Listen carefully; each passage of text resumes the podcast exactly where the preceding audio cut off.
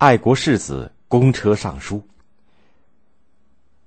马关条约签订的消息传来，全国上下群情激愤，反抗侵略、保国救亡的呼声一天比一天高涨。而呼声最强烈的，要数康有为和他发起的公车上书。公元一八九五年春夏之交的京城，风沙四起，吹得人睁不开眼睛。这是一个人们不爱出门的世界。可是五月二号这一天，北京的大街上人来人往，煞是热闹。许多人操着南腔北调的方言，在大街上边走边议论。乘车的、步行的，成群结队，前后相连，足有一里长。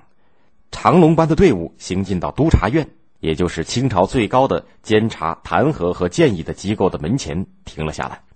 督察院门前顿时人挤车塞。原来这些穿长袍马褂的人是各省来北京参加赶考的举人，他们是特地来这里传递奏章的。这就是近代史上有名的公车上书。为什么叫公车上书呢？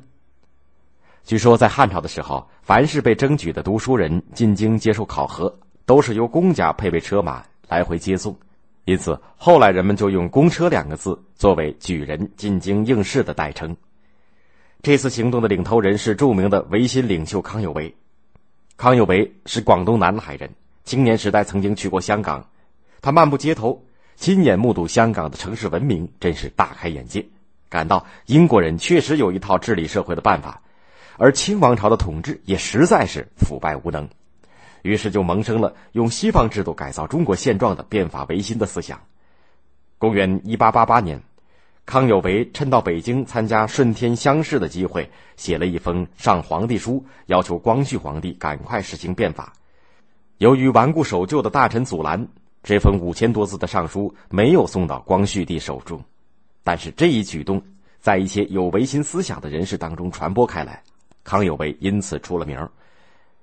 转眼六年过去了，那一年是旧历甲午年，中国和日本打了仗，结果以天朝大国自居的大清国败给了弹丸之地的小日本，这使康有为的民族自尊心受到了很大的打击。第二年三月，康有为和弟子梁启超一道北上京城考进士，隔了一个月，北京突然传来这样一条消息。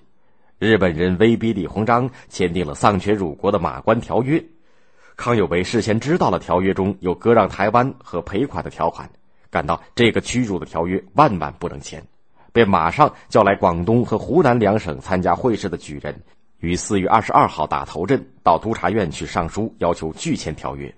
与此同时，他和梁启超两人分头到一些大臣的寓所，邀请他们参加拒签条约的请愿活动。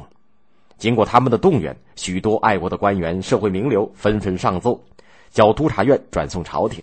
一时递章的人们塞满了大街，连上朝大臣的车辆都被包围的无法通过。台湾籍的举人得知家乡要被割让，更是痛哭流涕，泣不成声。康有为看见群情激愤，决定抓住这个机会，于四月三十号由他出面召集十八省赴京应考的举人。在达志桥、松云烟开会，准备发动一次更大规模的上书请愿活动。大会以后，康有为接受与会者的重托，花了一天两夜的功夫，挥笔起草了一封长达一万八千字的上皇帝书，提出了聚合、迁都、变法三项要求。写好以后，梁启超分别送给各省的举人传阅，大家都赞成康有为的观点。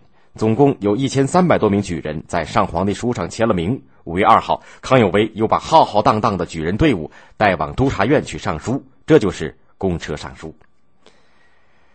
公车上书最终没有能够成功，因为朝廷里的投降派得到了风声，大为惊恐，生怕打破他们的卖国计划。当时有一个叫做孙玉文的军机大臣就公开叫嚷：“如果不赶快议和，让日本人打到北京，我的老婆孩子家财怎么得了？”慈禧太后也非常着急。